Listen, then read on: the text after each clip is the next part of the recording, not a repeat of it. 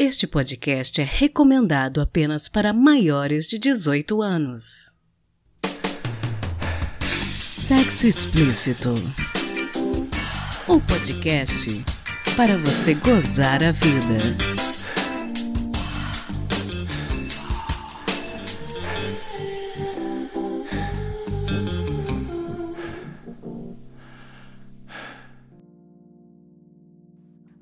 Taradinhos e taradinhas. Esse é o Sexo Explícito, seu podcast para você gozar a vida. E eu sou sua apresentadora Priscila Armani. Hoje eu recebo mais uma vez o psicólogo e sexólogo mineiro Rodrigo Torres. Boa noite, doutor Rodrigo. Boa noite, Priscila. Fala um pouco pra gente a respeito do seu trabalho na Sextima em Belo Horizonte. Sextima é um consultório, uma clínica. Na realidade, a gente não gosta muito de chamar de clínica, mas acaba que é, acaba sendo, onde a gente reúne profissionais que trabalham com relacionamento, né? Desde a parte de conflitos, é, da parte e na parte sexual. A, a Mônica, é, ela trabalha com terapia de casal, voltada para conflitos relacionais, dificuldades comunicacionais das relações, é, brigas, divórcios, é, e eu mais voltado para a área sexual, no tratamento das disfunções sexuais. Sextima está fazendo 10 anos, ano que vem, é uma, um consultório, uma clínica voltada para a saúde é, dos relacionamentos das pessoas. Hoje eu tenho costumado dizer que nós somos analistas de relacionamento. Ai, bacana demais. Lembrando que todas as redes sociais e links da Sextima vão estar na descrição do episódio. Então hoje nós vamos mais uma vez ler e responder algumas perguntas anônimas que foram recebidas pelo perfil do podcast no Curioscat, chamado Pode Sexo Explícito. Manda sua dúvida pra gente. O link do Curioscat também vai estar na descrição do episódio. Beleza? Primeira pergunta é a seguinte: Fiz sexo sem camisinha e agora estou vendo manchinhas estranhas no dito cujo. E não sei qual especialidade médica procurar. E aí, doutor Rodrigo, que conselho que você dá para esse aventureiro incauto? Primeiro, é, um puxãozinho de orelha, porque fazer sexo sem camisinha é, já é um risco desnecessário que ele correu. É, mas a especialidade que ele deve procurar é um urologista. O urologista é o médico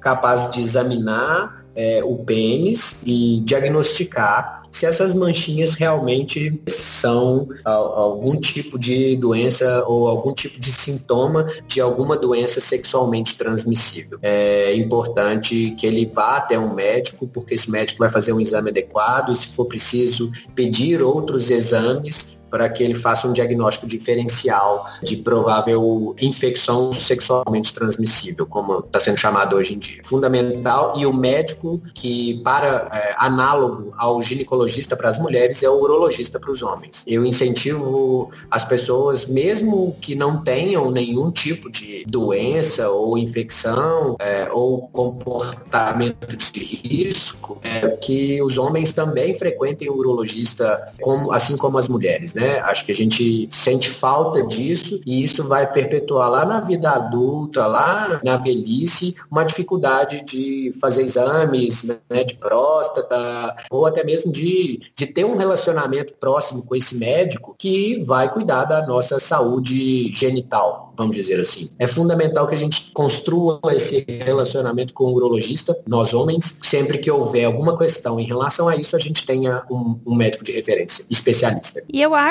que quando ele procurar um médico, provavelmente o médico vai pedir para ele também fazer exames de HIV, sífilis, né? Depende, assim, claro, como ele teve um comportamento de risco, provavelmente esse médico vai pedir um exame de sangue completo, um hemograma, e, e nesse exame de sangue ele deve incluir todas as infecções sexualmente transmissíveis ou as mais comuns. Aí vai muito do protocolo que o médico segue, da Sociedade Brasileira de Urologia e por aí vai. Então, o ideal é, é ir até lá. E aí, esse médico, ele pode sim, se ele desconfiar que aquilo é uma IST, ele pode sim pedir é, exame de todas as ISTs, né? Mas é isso, isso vai depender muito do protocolo que o médico vai seguir lá no consultório dele. Bom, segunda pergunta também é de um ouvinte que diz que a esposa não gosta de estímulos após o orgasmo. Segundo ele, eles não são sincronizados. Ela goza antes dele e após o orgasmo dela, eles continuam o sexo até que ele também goze, mas nos momentos pós o orgasmo dela, ela não só não sente prazer, como também se sente incomodada. E isso acaba gerando um anticlímax entre o casal. O ouvinte acha que ele não é que ele demore a gozar, mas é como se eles estivessem vivendo de rapidinho em rapidinha. Eles precisam de uma dica de como acertar os ponteiros, doutor Rodrigo. Complexo essa situação, é, mas é importante que a gente entenda algumas coisas. A mulher,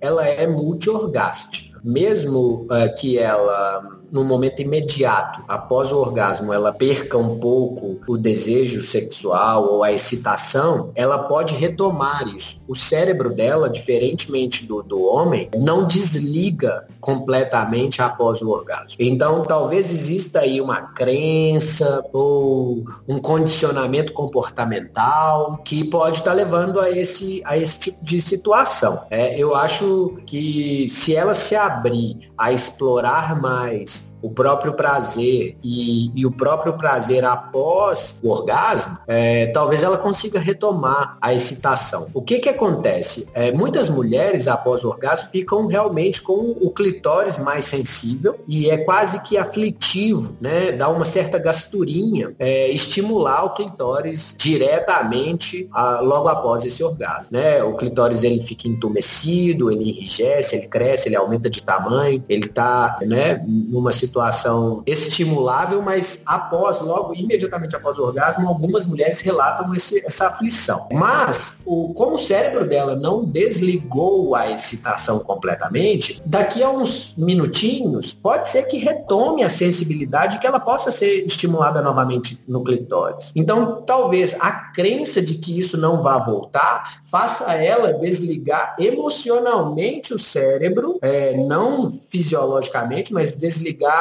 em termos de atenção ou de vontade psicológica mesmo, e aí fica mais difícil. Então eu sugiro para esse casal é, é, trabalhar de repente é, o orgasmo dela nas preliminares, esperar um tempo maior e voltar a, a parte da excitação para que a penetração aconteça num segundo momento e ela possa de repente tentar ter um segundo orgasmo nessa relação com penetração de, depois, né? Para que também dê tempo, para que não seja gerado esse anticlímax eu acho que a partir daí, porque ele, ele diz, né? É meio que um anticlímax e não há abertura. E acaba até a vontade de procurar uma segunda vez. Então, assim, acaba a vontade de procurar uma segunda vez. Isso não quer dizer que é fisiológico, pode ser psicológico, esse, acabar essa vontade de procurar uma segunda vez. Então, talvez se ela tiver um orgasmo por exemplo, no sexo oral ou na masturbação na preliminar, e que espere-se um tempo ali é, nas carícias e tal, para que aconteça a penetração e ela ainda excitada possa de repente chegar a um segundo orgasmo, ou não chegar a um segundo orgasmo, mas voltar sua excitação para um estado maior, mais alto. E aí é, eu acho que seria uma solução. Mas se isso não funcionar, realmente eu aconselho que eles procurem um, um profissional, porque pode ser que tenha algum entrave emocional, psicológico, alguma crença associada que impeça essa mulher de continuar, de dar sequência ali é, na relação sexual e no prazer que ela estava sentindo. Mas o que a gente sabe, cientificamente falando,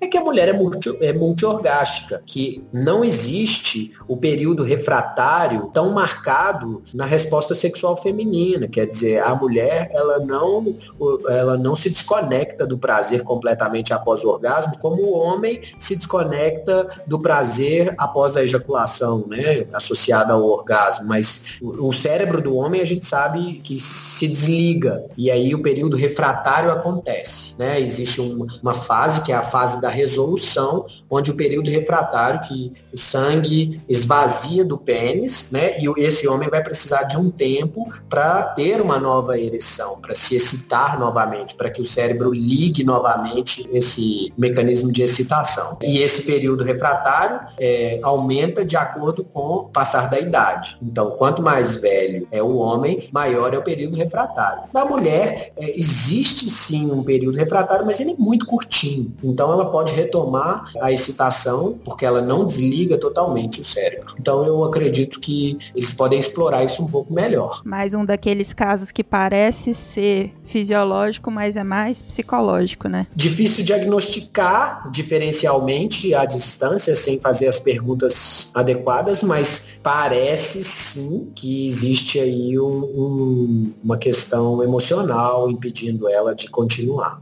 Bom, próxima pergunta é uma questão de uma ouvinte que eu acho que muitas mulheres passam por isso. Ela fala o seguinte: Meu namorado tem um pênis pequeno e goza rápido. Não sei como conversar sobre isso com ele. Como aborda esse assunto?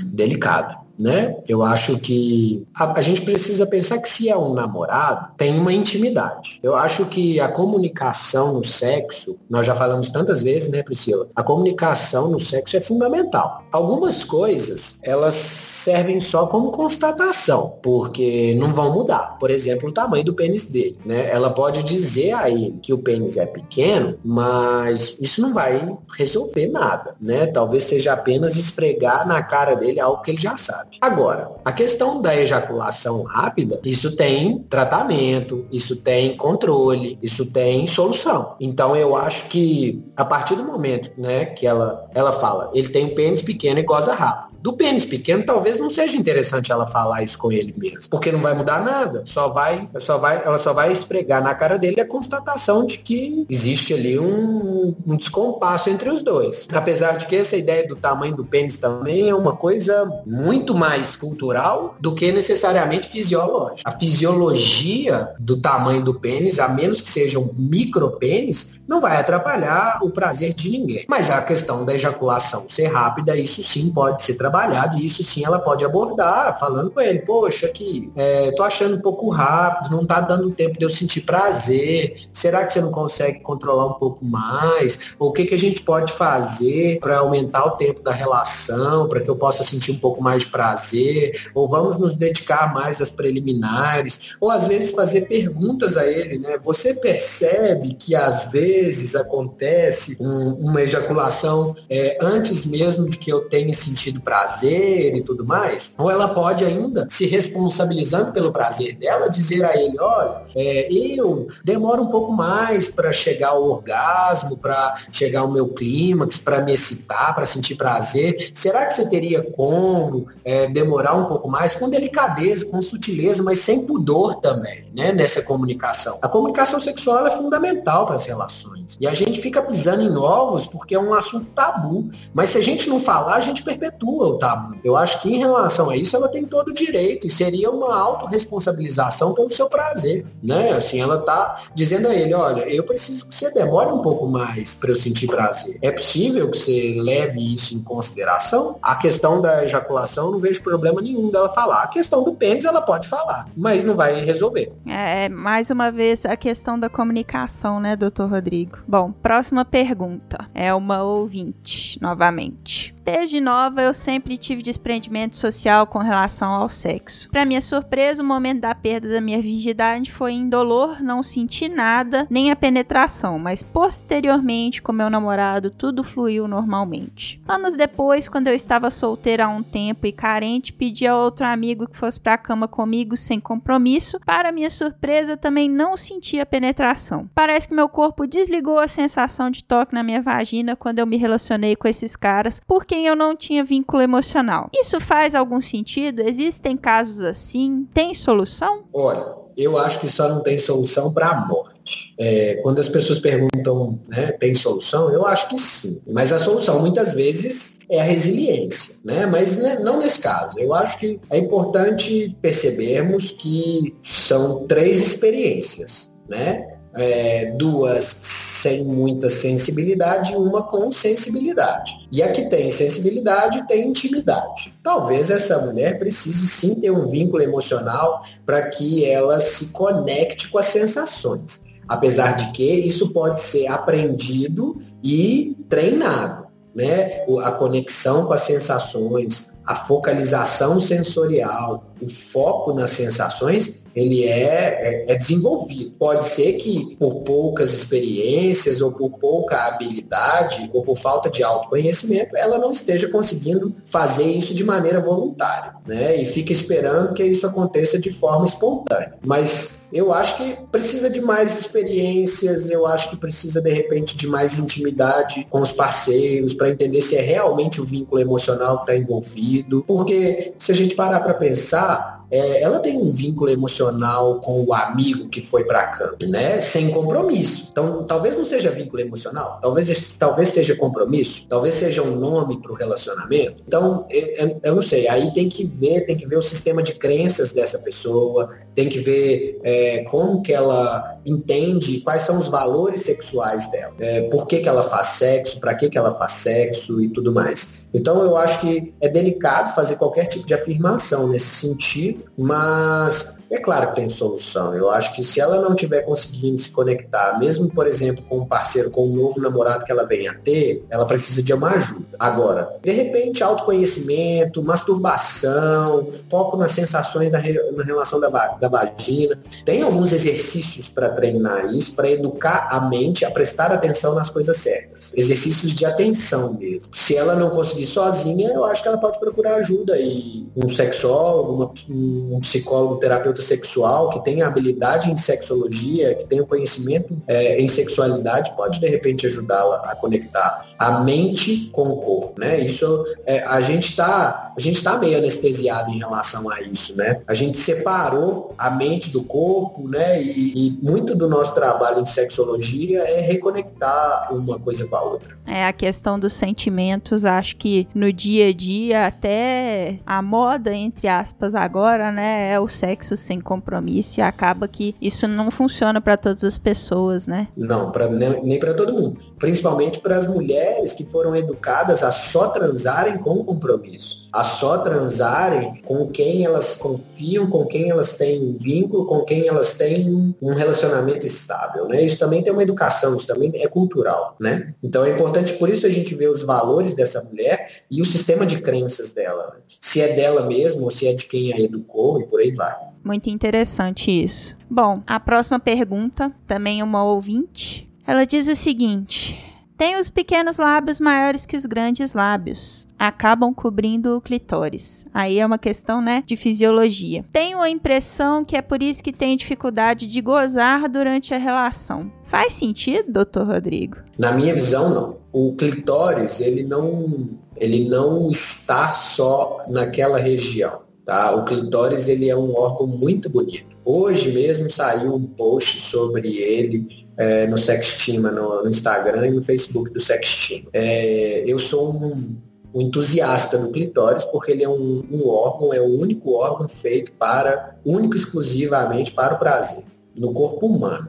Então, nós homens não temos um órgão feito só para o prazer, como vocês mulheres. Então, assim, o, o fato dos grandes dos pequenos lábios serem maiores que os grandes lábios, é, isso não atrapalha a estimulação do clitóris, porque fisiologicamente falando, o clitóris não está localizado só ali em cima da uretra, dentro dos, dos grandes e dos pequenos lábios. O clitóris ele, ele tem bulbos vestibulares, ele tem uma parte grande dele está dentro do corpo das mulheres, inclusive apoiado por cima do canal vaginal. Isso, é, se, se, buscarmos imagens no, no Google, vamos entender melhor que o clitóris é muito maior do que aquela pontinha que se vê dele, tá? E existem outras maneiras de acessá-lo. E sinceramente, o orgasmo que a gente tem, que a gente tem de estudo científico em torno do orgasmo feminino, é que a, a, mulher, o orgasmo ele acontece no cérebro. O clitóris é lógico, ele é a melhor maneira de alcançar esse orgasmo, porque ele está cheio de terminação nervosa que vai se conectar à mente, que vai se conectar ao cérebro e que vai fazer o cérebro disparar esse, essa sensação, disparar esse, esse impulso orgástico. Agora, talvez aí tenha uma dificuldade de entrega, uma dificuldade de de, de relaxar, para sentir, para prestar atenção nas sensações que vão aumentando. E às vezes um entrave é, psicológico, alguma travinha, alguma coisa que está dificultando essa mulher é, ter orgasmo. Hoje mesmo falei no consultório: orgasmo feminino é como ereção masculina. Quanto mais eu quero, menos eu tenho. Se você ficar focada em ter orgasmo, quero ter orgasmo, quero ter orgasmo, preciso ter orgasmo, preciso ter orgasmo, você não vai ter. Então, a, a, a ideia do orgasmo é não ficar buscando ele, é relaxar, sentir as sensações que aumentam o prazer, se conectar com pensamentos excitantes e curtir, se divertir. O orgasmo é uma consequência, ele não pode ser o objetivo das relações sexuais. Nesse caso, eu acho muito difícil que pequenos lábios maiores que os grandes lábios cobram o clitóris e impeçam a, a, a, o orgasmo de acontecer. Sinceramente, eu acho que aí tem mais uh, uma questão uh, na cabeça do que uh, na vagina, na vulva. Tem de ter uma entrega, tem de relaxar, né, doutor Rodrigo? Exatamente. Entrega, para mim, entrega é igual ao orgasmo. A mulher, para gozar, para sentir o orgasmo, ela precisa se entregar. E agora vamos para a última pergunta desse programa, que é a seguinte: o orgasmo sozinha é diferente do orgasmo com um parceiro? Aí temos novamente, né, uma ouvinte perguntando. Provavelmente ela se masturba, né, e ela sente o orgasmo de uma forma e ela quer saber se esse orgasmo solitário é, um, é diferente do orgasmo acompanhado. Bom, primeiro vamos entender, né, Priscila? Hoje de seis perguntas, três sobre orgasmo feminino. Existe uma certa ditadura do orgasmo feminino, como se o orgasmo fosse o único objetivo do sexo. Eu acho que é importante a gente entender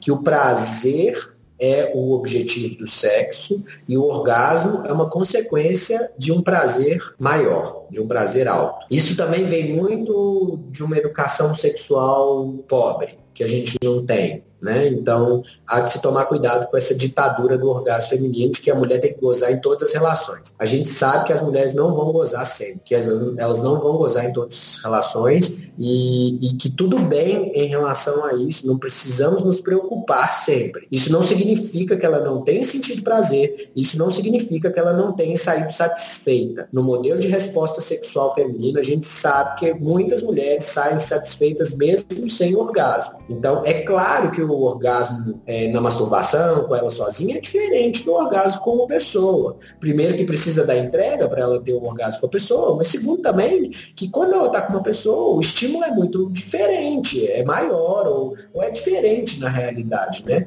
Poxa, tem um envolvimento emocional, um envolvimento afetivo, tem alguém se preocupando com você, tem alguém cuidando de você, tem alguém te beijando, tem alguém estimulando sensações no seu corpo que você não vai estimular se masturbando. Então, é lógico que sensações do orgasmo vão ser diferentes, a intensidade do orgasmo também muda de acordo com o dia que essa mulher está vivendo, o que, que ela viveu ontem, é, da fase do ciclo menstrual, se ela toma pílula, não toma pílula, como é que estão os hormônios dela. Quer dizer, gente, o corpo humano é um negócio muito complexo para a gente ficar preso ao orgasmo. Né? O orgasmo ele não vai acontecer se eu tive um dia estressante, se eu não estou bem com o meu parceiro, ou se está faltando alguma coisa na nossa relação, se eu estou sem dinheiro, se eu tenho uma conta para pagar amanhã que eu não tenho dinheiro para pagar. Então, quer dizer, acho, acho complexo, as pessoas estão generalizando e achando que, poxa, eu estou indo transar porque eu vou lá, faço minha mulher é, gozar três vezes e aí depois eu gozo, e isso é, me faz sentir o homem mais competente sexualmente do mundo e quando vamos ver, ela teve um monte de orgasmo, mas não saiu satisfeita. Ou muitas mulheres, ah, não, não gozei hoje, mas poxa, que envolvimento emocional que nós tivemos, como conectado a gente estava. Você olhou no meu olho de um jeito que mexeu, que meu coração palpitou mais forte e ainda assim não tive um orgasmo e saí super satisfeita desse relacionamento. Então, assim, acho, a gente tem que tomar cuidado com esse excesso de busca pelo orgasmo, um excesso de genitalidade, um excesso de pornografia na nossa vida, um excesso de uma educação sexual focada nessas coisas. Eu acho que a gente tem que tomar cuidado com isso, porque, olha para você ver, é, 50% das nossas perguntas hoje vem falando de orgasmo feminino, mas ninguém pergunta, poxa, como é que eu faço para é, me conectar com meu parceiro mais durante a relação sexual? Como é que eu faço para me entregar mais para ele? Ou para que ele saiba como eu me sinto bem quando ele me abraça, me aperta, me olha, pega na minha bunda. Aí fica todo mundo no clitóris, orgasmo, genital, penetração, controle da ejaculação, tamanho de pênis. Quer dizer, a gente está muito genitalizado e sexo é muito mais complexo que isso, né? É, com certeza. O pessoal tá muito preocupado só com os genitais e tá esquecendo do resto. Não tá? Pois é. Então é isso, gente. Alguma palavra final para os nossos ouvintes, doutor Rodrigo? Ah, desculpa pelo desabafo no final, mas eu acho que é porque a gente vê tanto essas coisas e a gente fica tentando mudar um pouco a cultura mesmo, né? A maneira de enxergar os valores das pessoas. É, a gente precisa pensar de outro ângulo, a gente precisa refletir mais. A gente está perpetuando um monte de mito e de tabu do sexo. Tem um, né? Acho que nós já falamos aqui do, de um documentário no Netflix, né? Do, da série Explicando o Orgasmo Feminino. Lá tem algumas coisas muito interessantes sobre esse tema que nós falamos tanto hoje. Então eu acredito que as pessoas possam buscar o conhecimento, um conhecimento de qualidade, um conhecimento científico. E acho que perguntando para gente, dá a oportunidade também da gente é, explicar e da gente mostrar esse, esse outro ponto de vista. Mas eu gostaria que a gente pensasse o sexo de uma maneira mais complexa. A gente está resumindo o sexo àquilo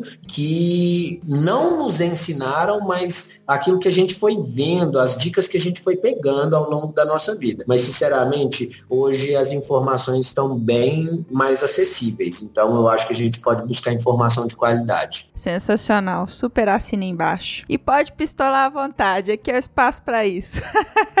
Obrigado e desculpa. Que isso. Lembrando que nós estamos sempre recebendo as dúvidas pelo curioscat.me barra explícito. E você que está ouvindo pode entrar em contato pelo nosso e-mail sexoexplicitopodcast.gmail.com E nós também temos um perfil no Instagram, fica à vontade para seguir a gente, mandar mensagens por lá, arroba Sexo Explícito Podcast. Valeu!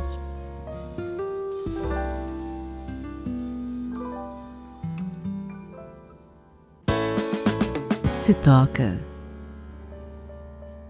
E aí, pessoal? No Se Toca dessa semana, eu trago uma dica que vai pegar alguns ouvintes de surpresa. Vocês já leram quadrinhos eróticos? Nunca? Pois bem, eu vou recomendar hoje para vocês um quadrinho sobre o qual eu ouvi falar pela primeira vez, graças a uma dica da Fernanda Eggers, do Despautada Podcast. É um quadrinho francês chamado Primeiras Vezes, roteirizado e organizado pela Sibyline, quadrinista e escritora que tem uma relação peculiar com o sexo, já que ela é uma dominatrix. Nascida em 1978 em Paris, a Sibline foi batizada em homenagem ao ratinho teimoso e corajoso criado pelo quadrinista belga Raymond Machereau. Grande fã de quadrinhos, seu pai lhe apresentou bem cedo aos clássicos, inspirou Asterix e Tintin. Encorajada pelo David Chauvel, ela decidiu reunir um grupo para contar as histórias mais privadas sobre sexo, escancarando sem corar sem esconder o jogo e sem pudor. Foram esses relatos desse grupo que inspiraram as histórias que estão no quadrinho Primeiras Vezes. E em cada uma dessas primeiras vezes, muito mais do que apenas uma desculpa para mostrar sexo, é a perspectiva feminina em primeira pessoa que encontramos. Nas histórias da HQ, que você lê numa sentada, temos a clássica primeira vez, mas temos também a primeira visita a um sex shop, a primeira fantasia, o primeiro homenagem a trois, além da primeira vez inerte que é uma das histórias mais poderosas do livro. Temos também a primeira vez em uma casa de swing e a primeira sodomia, que também é uma das minhas favoritas do livro, recheado de ilustrações que eu não sei vocês, mas a mim me deixaram bastante excitada. Se você quer sugerir para o seu parceiro ou parceira um dia a dia mais apimentado, fugir da rotina, primeiras vezes pode ser um bom ponto de partida. Um quadrinho que, à primeira vista, parece ser bem inocente, mas que guarda boas surpresas. Eu comprei primeiras vezes em formato e-book Kindle e paguei modestos 22 reais para poder ler confortavelmente no meu tablet. Eu acho que vale a pena. E aí, o que, que você tem lido para dar aquela pimentada na sua rotina? Conta pra gente. Quem conta um conto.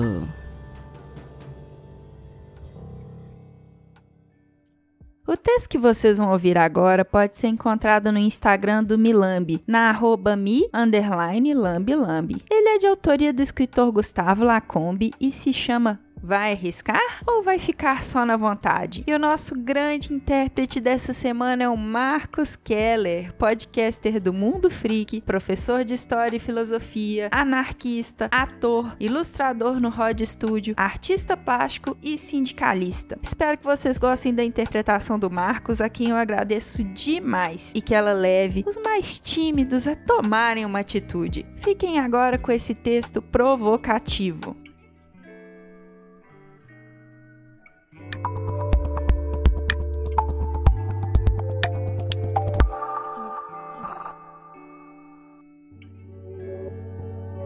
Vai arriscar?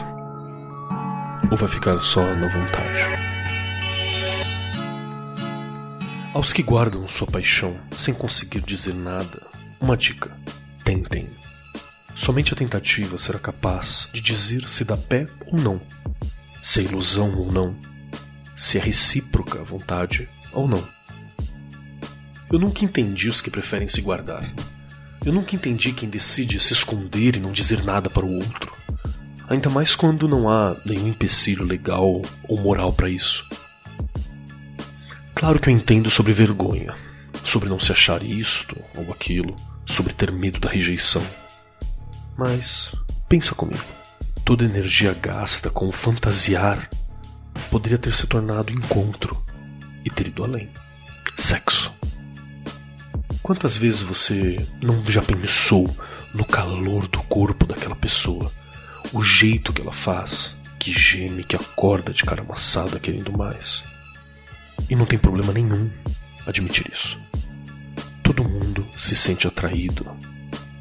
Também leva suas ideias pecaminosas adiante.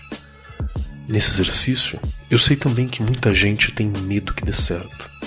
Por mais surreal que seja, tenho.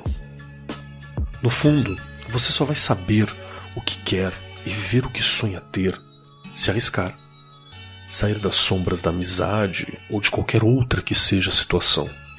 Mas repetindo, que não seja proibida ou que vá ferir alguém. Sendo vocês livres, desimpedidos e cheios de coisas a viver, por que não tentar? Por que continuar só desenhando? Algumas coisas na vida, por mais malucas que possam parecer na imaginação, foram feitas para serem sentidas no real tente. Vai arriscar? Ou vai ficar só na vontade?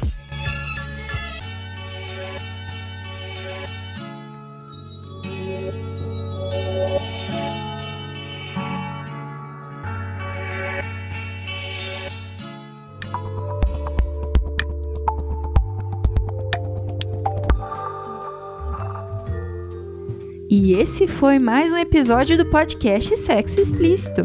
Foi bom para você? Com edição e vinhetas da cafeína do podcast Papo Delas e artes visuais da Júlia Brasolim do podcast Terapeuta, eu me despeço de vocês, pedindo que mandem suas dúvidas sobre sexo e sexualidade anonimamente pelo curioscat.me barra explícito. Também lembro a vocês que o nosso site está no ar com todas as informações referentes a todos os episódios. Acesse lá em sexoexplicitopodcast.com.br e nós estamos no Instagram, no arroba Podcast. E você pode me ouvir em qualquer agregador de podcast de sua preferência, além de iTunes, Spotify e na Rádio é claro. E aí, o que, que você está esperando? Bora gozar a vida? Beijo!